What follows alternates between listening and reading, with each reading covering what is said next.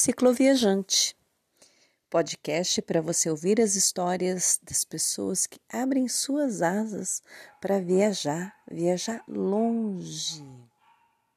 Continua com a gente que hoje vai ter história. I'm wide awake and it's still moving in my head.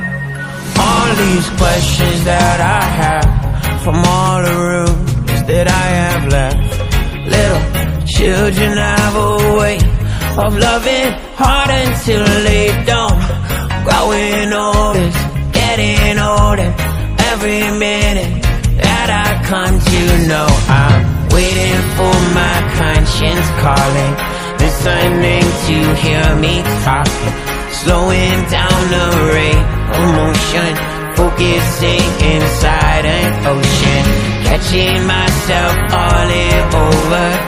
Looking backwards, seeing no one Walking through this lucid dream again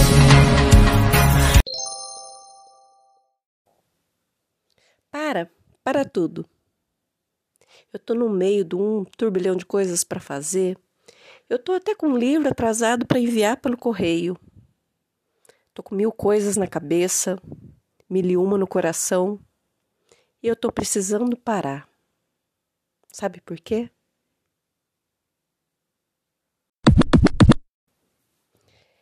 Eu recebi um convite para participar de uma entrevista que o nome por si só já é fantástico. Elas podem. E podemos mesmo.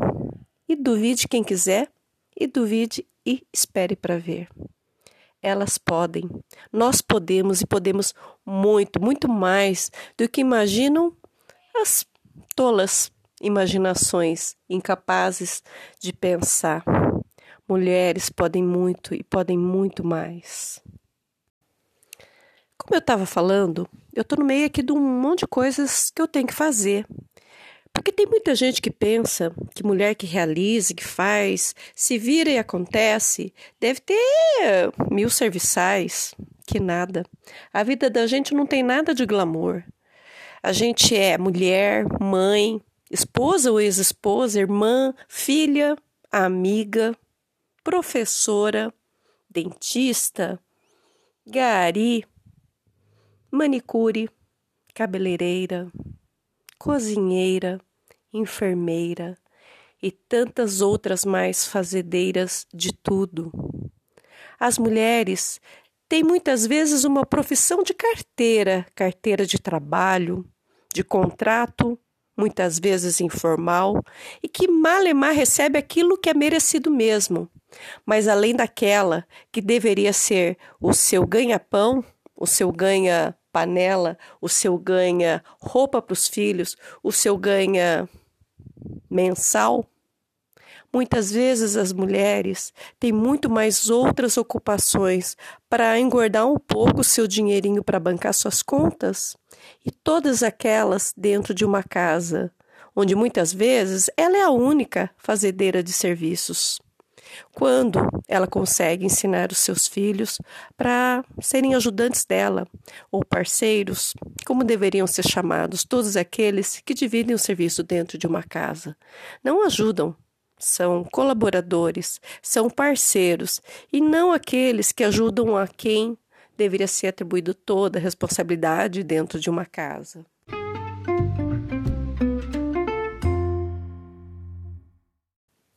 Mas vamos lá. Eu estava aqui conversando com a Yael, que é a minha amiga, que me convidou para essa entrevista já alguns meses atrás. Eu fui enrolando, enrolando, e quando aceitei o convite marcado para junho, foi justamente quando eu tive uma pneumonia muito forte, uma pneumonia dupla, que testou negativo, um médico disse que não era o Covid, dois médicos afirmaram categoricamente que eu estava com Covid de novo. Eu fiquei bem fraca, muito mais fraca quando eu tive positivado Covid em fevereiro. E Malemar eu levantava, eu estava muito fraca mesmo. Aí mandou a boa razão e o bom senso cancelar a entrevista, bem em cima da hora.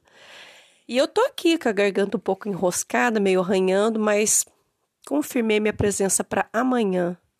E aí vem um turbilhão de coisas na minha cabeça, porque em uma hora Para mim que falo tão pouco, tão tímida, tão quieta e tão pouco comunicativa, que que eu vou falar em uma hora de bate-papo com mulheres que tem um programa com o nome Elas Podem?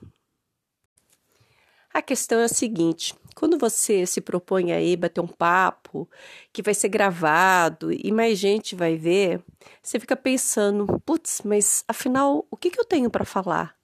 O que, que, é legal eu falar num momentinho assim onde outras pessoas vão ouvir? O que, que é importante você falar?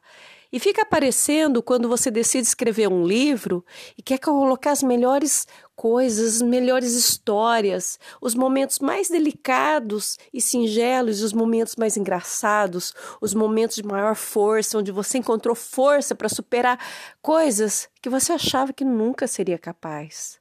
E aí, nesse momento de eu pensar, puxa vida, agora, agora não tem como escapar. A não ser que eu ficasse doente, muito doente de novo, eu poderia cancelar. Mas não, nós estamos na véspera e dessa vez eu não vou fugir, não. E a El, meninas, me aguardem. Amanhã eu vou estar aí com vocês.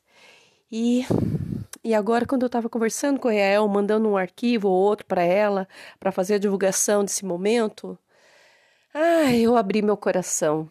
Eu falei, Yael, eu acho que amanhã eu vou chorar é muito. E vou contar por quê.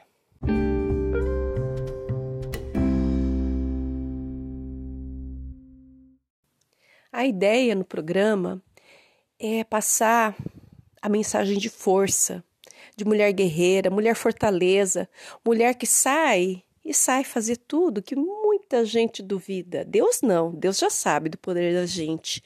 Mas que muita gente duvida, entorta o nariz, entorta a boca, esguela o olho de lado. Esguela o olho de lado, acho que eu acabei de inventar essa. Mas sabe quando fica de rabo de olho assim, desgueio, e fica duvidando? Essa aí é louca, imagina, não dou dois dias ela volta. E fica aí debochando da nossa vontade de ir realizar um sonho? Pois é, pois é, pois é. É muito bacana quando a gente pode contar histórias de quando a gente conseguiu superar desafios, venceu montanhas e realizou coisas que a gente nem se sentia capaz. Isso é muito bom. Mas por trás disso, nos bastidores, tem mulheres frágeis, mulheres doentes, mulheres com limitações físicas, psicológicas, emocionais, mulheres que foram assediadas, mulheres que foram violentadas, seja fisicamente, sexualmente, seja emocionalmente, como acontece tanto por aí. Por trás de mulheres que realizam coisas que hoje a gente aplaude de pé, Existem mulheres que não saíam da sua cama, não saíam do sofá, que ficaram por dias, por horas, por anos talvez, em depressão, sem conseguir reagir. E muitas vezes tiveram sair desse buraco fundo de areia movediça sozinhas. Tem muitas mulheres que passaram por doenças limitantes, não só fisicamente, tem muitas mulheres que tiveram de sair de um buraco imenso onde pareciam escorregar e sem ter uma mão para alcançar e sair. E desse meio todo tem muitas histórias. E eu não posso falar só de vitórias sem falar do que acontece antes disso. Porque para mim a vida é uma montanha russa e não é só por diversão, onde a gente ergue os braços e sai gritando no meio daquela descida louca, desenfreada, e que a gente fica com o coração a mil, batendo acelerado, saindo pela boca. A montanha russa também significa os altos e baixos de uma vida emocionalmente instável, de muita mulher que tem depressão e tem vergonha de falar. Algumas vezes eu fiz alguns posts na rede social, pelo Instagram, falando da depressão. E me surpreende muito, imensamente, o tanto de pessoas que me deram feedback falando: puxa, que bom que você falou disso. Que bom saber que tem mais pessoas que sofrem disso. Porque muitas vezes é a gente mesmo que tem uma recaída, e muitas vezes é alguém que a gente ama muito, que está passando por um momento muito difícil, com esse nome que tem gente que ainda tem vergonha a depressão. E aí é hora que quando a gente está ali no meio de luzes e tanta gente olhando para a gente, ouvindo, aplaudindo, É preciso falar para a gente olhar para o lado e ver que às vezes é um parente, amigo, irmão, um filho, um namorado, ex-marido, sogra e sogra, amigo, que está ali também, quieto, sumido e que a gente não tem mais notícia porque está em depressão. A gente fala de mês outubro rosa, mês amarelo, suicídio, mês azul de prevenção à próstata, ao câncer de próstata. E muitas vezes a gente esquece de falar de temas assim que são tão importantes que é o dia a dia da gente, de amigos, e amigos eu englobo todos, amigos que sejam parentes de sangue ou amigos que sejam família, porque a gente acolhe e adota, porque são tão importantes para a gente. Foi conversando com a Yael agora em há pouco, mandando uns vídeos e a gente rindo de algumas trapalhadas da gente, tentando mandar arquivo onde não vai o arquivo, tentando achar, que eu comecei a falar um pouquinho para ela que às vezes eu fujo. Eu fujo de responsabilidades, eu fujo de compromissos, eu deixo para o último minuto sair para o trabalho. Às vezes eu finjo demência e faço cara de paisagem para as coisas urgentes que já eram para ter sido feitas. Às vezes eu peço arrego, peço ajuda, peço socorro. E é bom pedir socorro, porque muitas vezes a gente não tem força nem para sair do sofá. Nesse meio onde é muito legal a gente mostrar essa faceta tão imponente, tão empoderada, de gente que faz as coisas destemidamente, a gente também precisa falar daquele momento onde você estava parada, quieta, isolada, solitária e enfraquecida.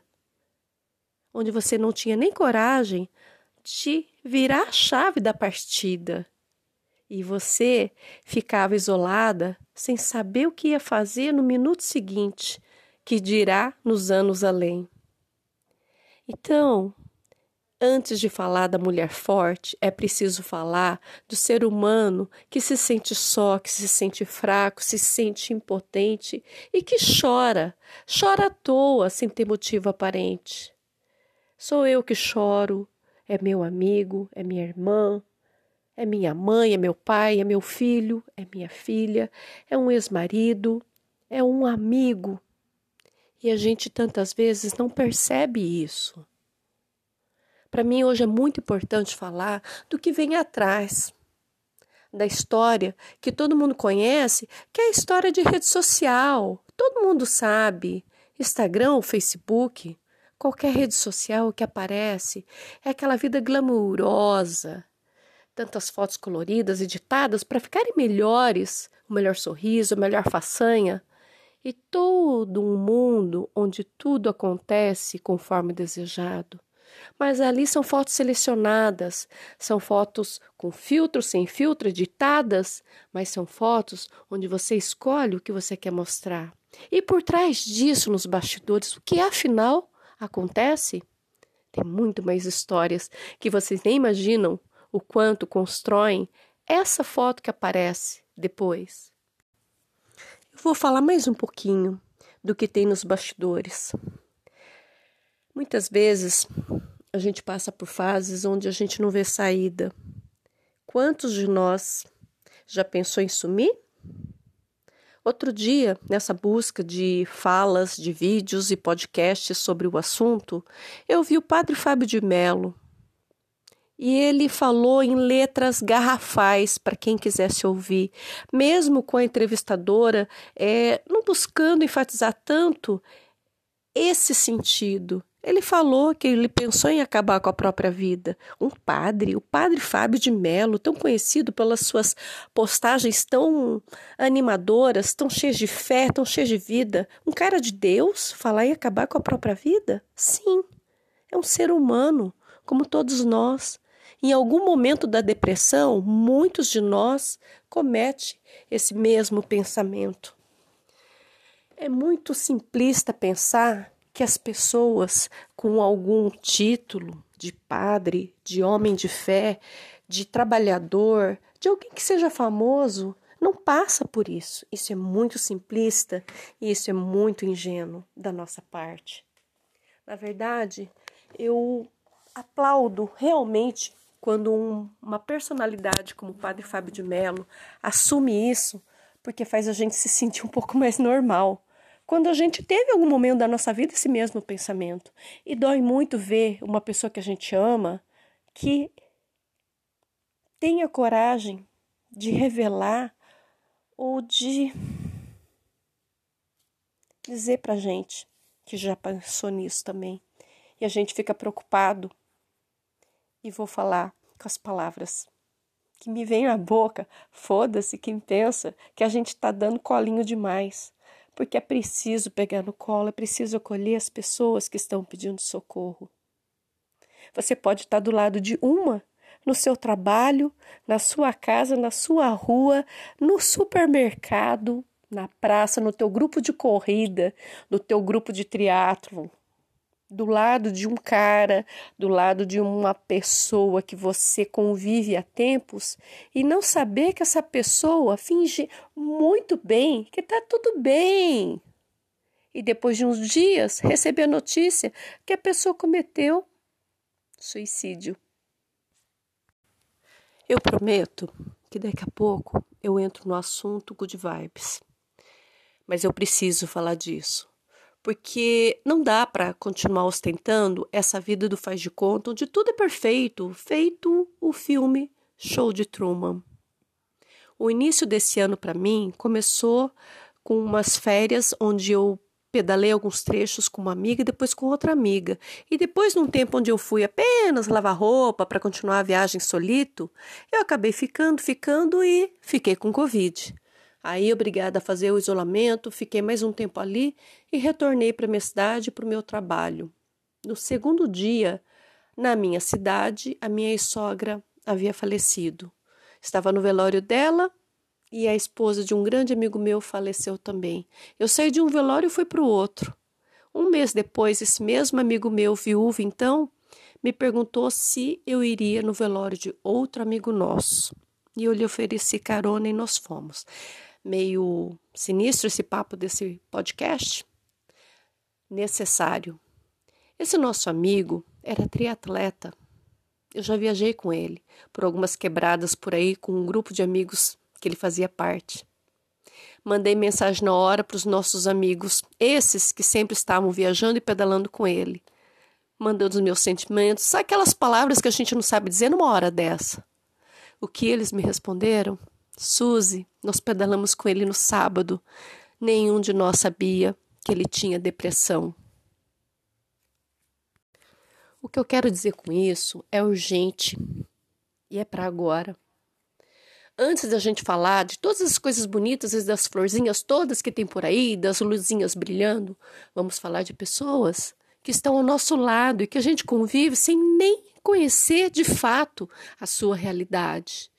É preciso esticar o braço e dar um abraço, é preciso esticar a mão e acolher e acarinhar.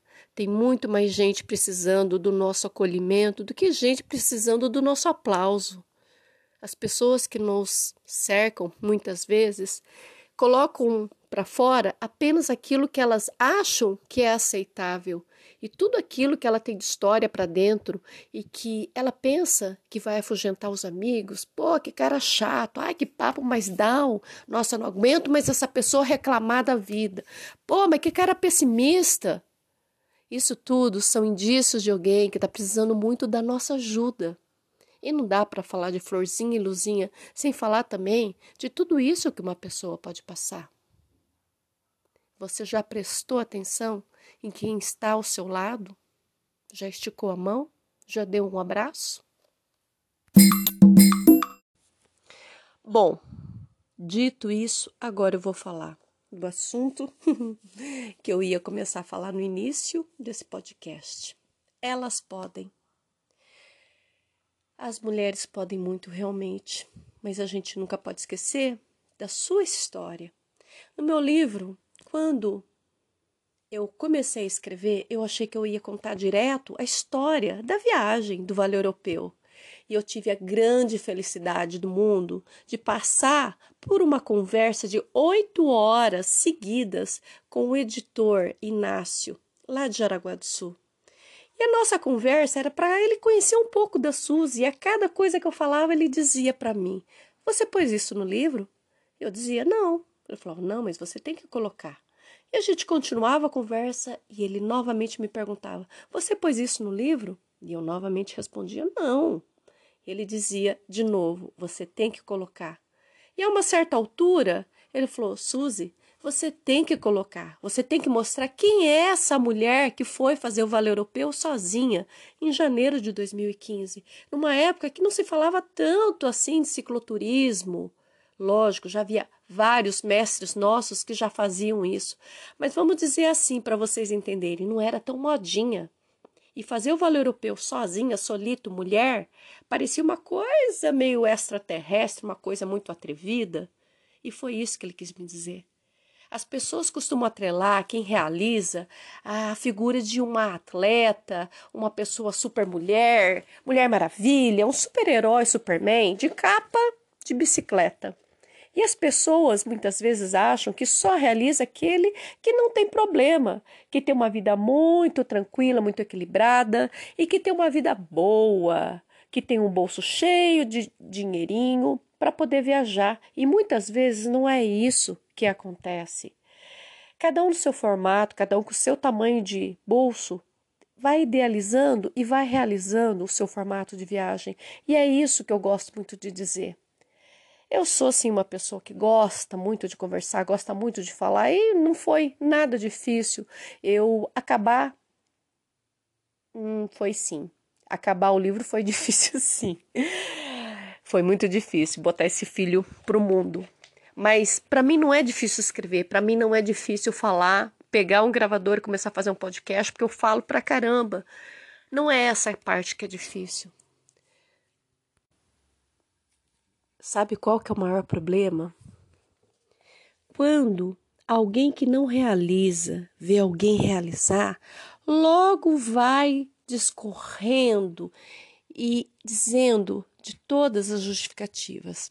Ah, ela faz porque ela não tem filhos pequenos. Ela faz porque é uma mulher separada. Ela faz porque trabalha meio período, sendo que eu trabalhava 10 horas por dia. Ah, ela faz. Ah, porque ela ganha X, eu ganho Y. Ah, ela faz porque mora numa cidade que é tranquilo rodar. E por aí vai.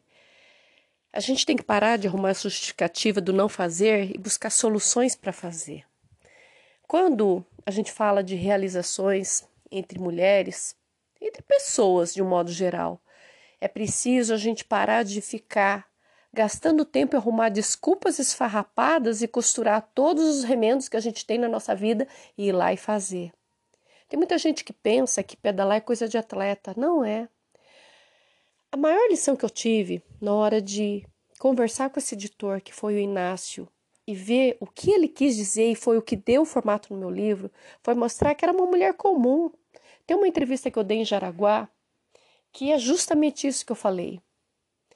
Sobre ser uma mulher comum que tinha os filhos pequenos, que trabalhava 10 horas por dia e que mantinha a casa sozinha porque eu já era separada. E que mesmo assim foi buscar coisas para fazer. No momento que eu fiz essa minha primeira viagem e que virou o livro, e na verdade o livro fez acontecer a viagem, como eu sempre gosto de contar, não foi uma viagem que me fez falar assim: ah, acho que eu vou escrever um livro. Não, foi o contrário. Meu grande sonho de escrever é que me fez decidir e ter a coragem de fazer essa viagem. E aí, nessa hora, o que acontece é poder mostrar que é qualquer pessoa que pode fazer. O mais gostoso da cicloviagem é mostrar que as pessoas podem desejar fazer e ir. Não existe regra, ah, tem que ser bicicleta X, ah, tem que ter essa roupa, não, tem que ser de sapatilha. Ai, mas a pessoa nem tem equipamento, ai, tem que ter alforje. Não, cara, não precisa de nada disso. Você vai com a bicicleta que você tem ou com uma emprestada. Nem precisa ter tantas marchas. Tem gente que viaja e a gente cruza na estrada com barra forte, cara. É. E essa história de alforge, lógico, na medida do possível que você puder ter, ótimo, é um equipamento a mais que você vai usar por anos. Mas tem tanta gente viajando por aí que bota uma garupeira, amarra com a cordinha, com o elástico, a mochila na garupeira e vai. O que mais precisa na bagagem é coragem. O que mais precisa ter é força no pedal que vem ali do coração, numa conexão direta de coração, perna, pedal e chão. E aí você vai, vai estrada fora e ninguém mais segura. Quando você decide ir, não tem marca de bicicleta, de roupa, de imposição nenhuma desse mundo consumista que te faça parar. É isso que eu mais gosto de dizer.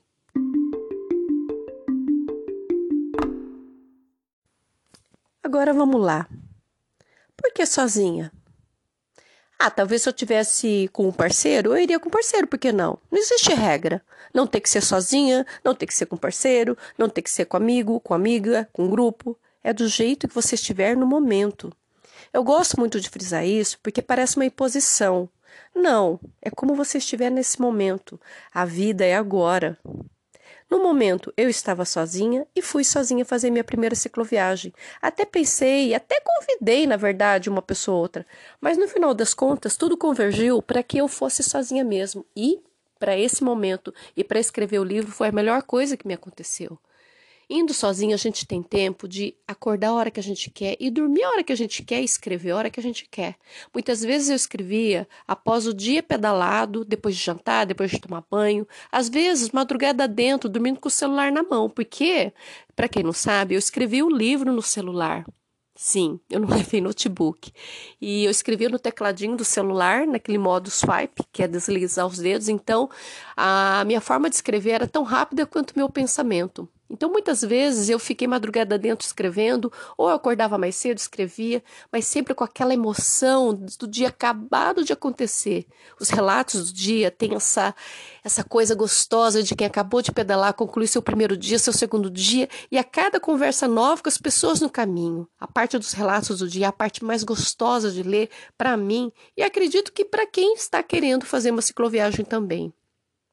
Depois disso, é, eu tive de fazer a parte da introdução e a finalização, que foram as partes mais difíceis de fazer no livro, porque era a hora como se eu estivesse botando a roupa no filho e mandando ele ir. Vai, vai para o mundo, meu filho. E eu não queria largar. Mas o livro tem várias peculiaridades. Ele tem imagens do caminho. Durante o texto todo, em preto e branco, eu coloquei algumas fotos para ilustrar a narração. E no final tem uma parte com 40 e poucas páginas de fotos coloridas, muito bem selecionadas, para demonstrar um pouco do que você pode ver no caminho. O que o livro tem de, talvez eu possa dizer o mais importante, é a introdução dele, mostrando quem que é essa Suzy, essa pessoa aí que foi fazer essa viagem, por que, que ela escreveu? Lógico, tem gente que vê o livro como uma forma de ganhar dinheiro. Lógico, existe um gasto, existe todo um gasto financeiro que a pessoa precisa rever. Mas fora isso, eu poder ter o feedback das pessoas que leram, meu, eu me lembro quando eu li os livros de outras pessoas e eu viajava nas páginas, eu me transportava para aqueles lugares. E dirá, me imaginando fazendo aquelas coisas também. Então, o que eu tenho de feedback no livro é justamente isso. As pessoas falarem, puxa vida, me deu muita vontade de ir conhecer esses lugares. Ou outras que já foram falar, Suzy, eu consegui relembrar cada pedacinho da minha viagem. Ou outras que diziam, puxa, eu acho que agora eu vou criar coragem de fazer. Poxa, você foi sozinha. Ah, eu vou também. E até homens, amigos meus que também me falaram a mesma coisa, que ficavam esperando algum amigo junto e aí quando viram que eu fui sozinha, falaram: "Ah, ela foi sozinha, eu vou também". E foram. É essa que é a parte mais legal de você escrever um livro e ver que de alguma forma isso modificou aquele dia do amanhã para alguém que muitas vezes já estava rendido à rotina de sempre e descobriu que podia mudar o botãozinho, virar o canal e fazer o seu próprio programa no dia de amanhã. Bom, a entrevista vai ser amanhã. E eu tô parando aqui esse tempinho fazendo uns áudios aqui para virar podcast. Daqui a pouco eu edito a capa, ponho uma música, faço aquela editada para deixar bem gostosinho de ouvir. Fico pensando: Faz tempo que eu não faço podcast. Eu convido, às vezes, algumas pessoas e, e não marco a hora. Tem tanta gente boa para ouvir que vocês não imaginam, tantas histórias boas para contar. E eu penso que cada um tem que abraçar o seu dom, a sua vocação, a sua facilidade em fazer algo. É, não é só o lance de rede social e compartilhar, não. É poder levar as outras pessoas. A comunicação é um dom, é um, uma magia. Você intermediar a comunicação entre quem fala e quem ouve é algo muito poderoso. Poder ter criado um canal de podcast e poder levar algumas falas solito, algumas conversas com pessoas é algo assim que tem uma dimensão. Não falo quantitativamente, eu falo de qualidade, de pessoas que escutam e depois tomam decisões ou se percebem capazes de fazer coisas que nem percebiam serem capazes. Então, quando eu gravo algo, mesmo que seja solito, ou quando eu gravo conversas com alguém, é, ultimamente, até desde o início, foi com foco nas mulheres cicloviajantes, ou talvez até eu mude um pouco isso. É, o mais legal é ver que tem pessoas que vão ser mexidas com o que acabou de ouvir. Assim como eu fico mexida com muitas coisas que eu escuto através dos canais de podcasts, através dos vídeos no YouTube, através de algumas publicações que eu vejo pelo Instagram e me mexe, mexe muito. Hoje eu respondi para alguém numa publicação que eu acabei de pôr que é um vídeo antigo de 2019, de quando eu recebi os meninos expandindo mundos em casa, e eles nem eram tão famosos assim, eles estavam no início da segunda parte da viagem. E eles com essa simplicidade, com essa coerência entre ação, palavra, decisões, atitudes, eles foram criando esse mundo do expandindo mundos. E foi muito legal rever e cada coisa que eu revejo, de coisas até que eu gravei, ou coisas que eu já vi, mexe comigo. E eu gosto disso, porque são coisas que mexeram lá atrás e ainda mexem comigo. Eu acho que isso só reafirma que a essência continua a mesma. Muita coisa mudou na casca fora, mas lá dentro, casca dentro, eu continuo a mesma.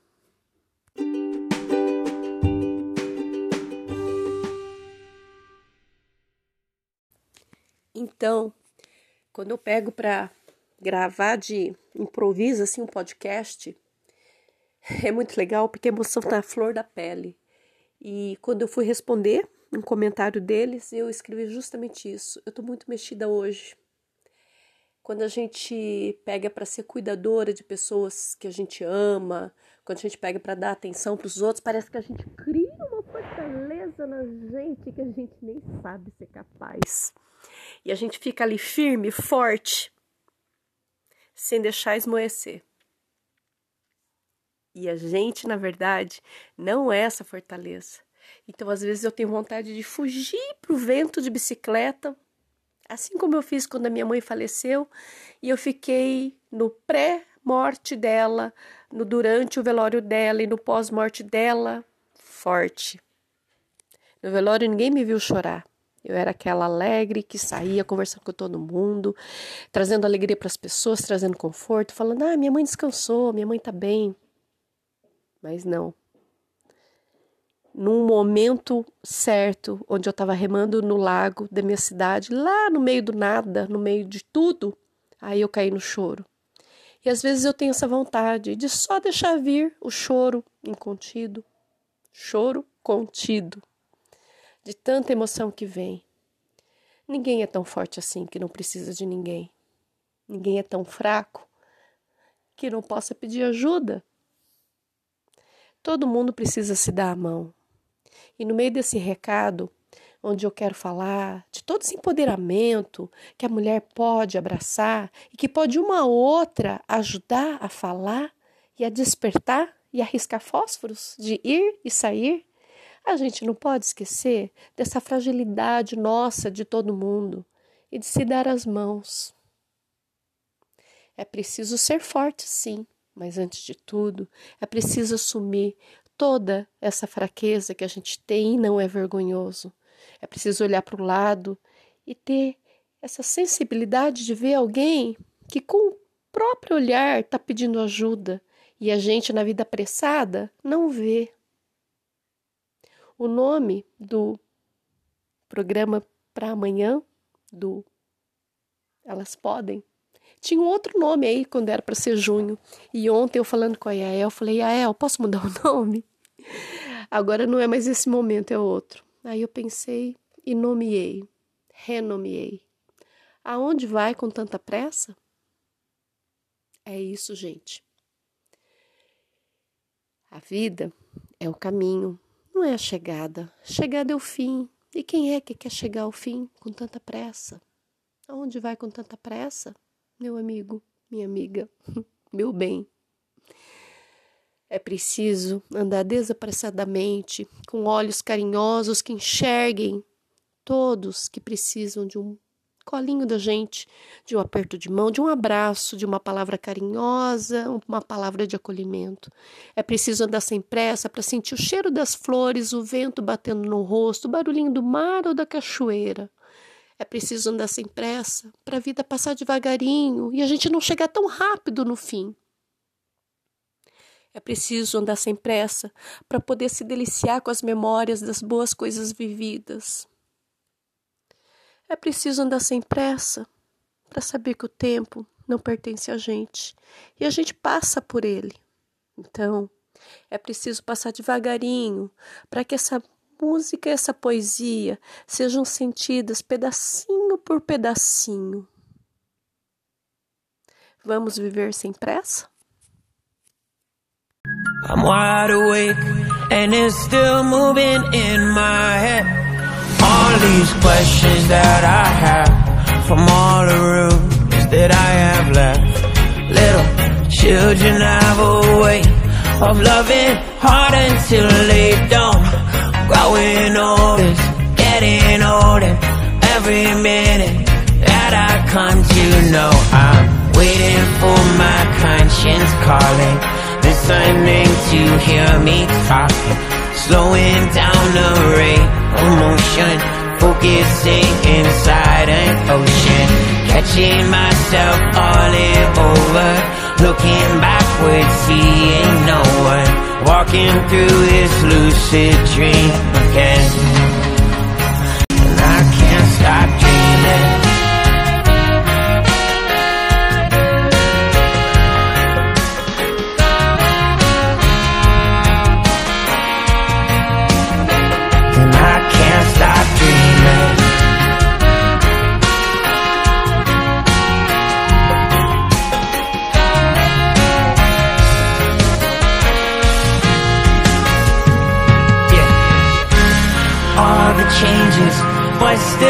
everything's the same.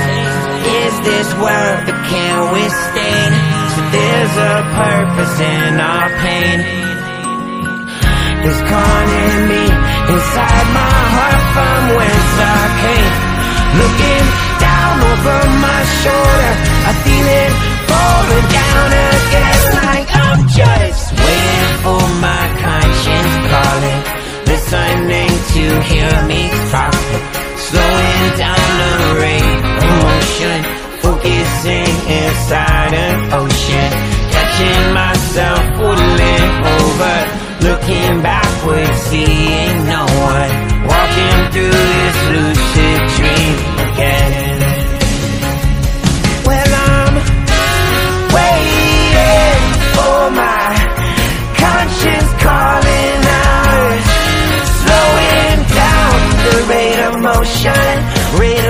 shining, I've been holding on to what is gone, to what is gone, to what I lost, to this lucid dream of